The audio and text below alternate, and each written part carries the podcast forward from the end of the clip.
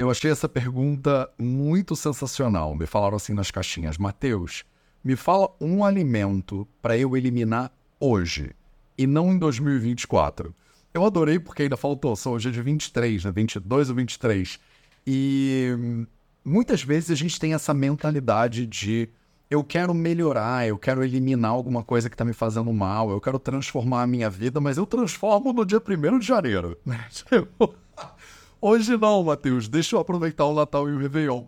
E essa pessoa veio nos comentários e perguntou uma dica de um alimento para eliminar hoje, não em 2024. Salve, salve família Vida Veda. Papo de Ayurveda no ar aqui para você. Número 3, hein? Tamo, tamo avançando com esse papo de Ayurveda aqui. E eu acho que eu vou sempre entrar por volta de umas 7 da noite do horário de Brasília. É isso que está começando a fazer sentido aqui na minha agenda. Então, eu quero rebater essa pergunta de volta para você. Porque ela me perguntou assim, Mateus, se eu tivesse que eliminar um alimento da minha vida hoje, não em 2024, o que, que você acha que eu deveria eliminar? E essa resposta, obviamente, ela é individual para cada pessoa, porque eu não sei o que, que você come, né? E a maioria das pessoas, elas sabem o que elas deveriam eliminar. Eu tive um professor na Califórnia, né, um médico maravilhoso, que chama Dr. Michael Clapper.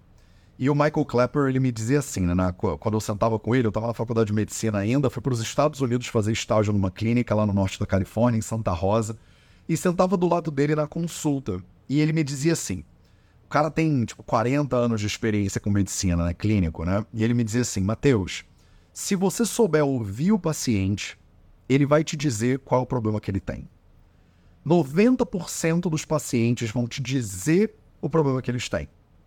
E mais, 90% dos pacientes vão te dizer a solução. Eu achei muito louco isso, porque, né, a gente estuda pra caraca na medicina. Eu tava na Índia aprendendo sânscrito, lendo textos antigos, e o cara me falou assim: 90% dos casos você não vai usar nada do que tu sabe, você não vai precisar usar nada do que você sabe, porque o próprio paciente sabe o que ele precisa eliminar ele sabe qual é a doença que ele tem e em 90% dos casos ele sabe qual é a solução. Então, eu quero devolver a pergunta para você. Né? Você que está aqui ao vivo, você que está vendo isso depois, me manda aí nos comentários qual é o, o alimento que você acha que se você hoje tivesse que eliminar uma coisa, você eliminaria. E aí eu vou te dar uma dica nesse papo de Ayurveda de hoje. Eu quero o alimento concreto. Então eu não quero assim lácteos, açúcar, glúten, não é isso o alimento, tá? Um só.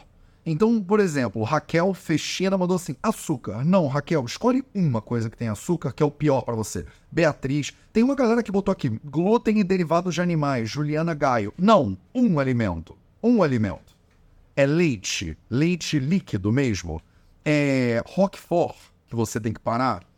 É, por exemplo, Paty Scano tá dizendo chocolate, Beatriz Gicheri tá dizendo chocolate é uma coisa, um troço, não é doce, entende, Olga? Não é doce, é tipo sonho de doce de leite. É esse é o qual é o doce que você faz que você que você come que você sente que tá te fazendo mal? Normalmente vocês sabem, mas percebe um erro muito comum que vocês têm? Vocês pensam um espectro amplo. Queijo, todos os queijos. Açúcar, todos os açúcares. E aí é óbvio que você, pensando em todos os açúcares, tu não vai parar de comer todos os açúcares, né? Porque não dá, porque tem açúcar embutido em tudo que é coisa que a gente come hoje. Então, se você quisesse parar de comer alguma coisa para 2024 ou para hoje, seria mais fácil você escolher um alimento específico. Um. Assim, específico, tipo barrinha de cereal X, essa daqui, eu vou parar sabe? Botaram aqui, é, goiabada, sabe? Goiabada. A Olga Rotulo botou, Matheus, eu quero parar de comer goiabada.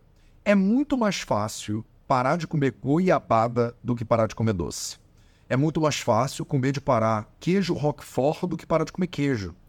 Porque é muito mais fácil dar um passo do que dez passos. Vocês cometem esse erro o tempo inteiro com mudança de alimentação e estilo de vida. Você tá no lugar que você tá, e você quer avançar 10 passos para frente. Você tenta dar um passo maior do que a perna, você abre um espacate, se machuca e não chega a lugar nenhum. Acha que fracassou, volta das casas, tenta de novo, fracassa de novo, sabe? Tipo, levanta para fracassar de novo. Vocês fracassam muitas vezes porque vocês não conseguem entender qual é o próximo passinho que você tem que dar. Qual é o próximo passo possível? Qual é o próximo passo que está na sua frente?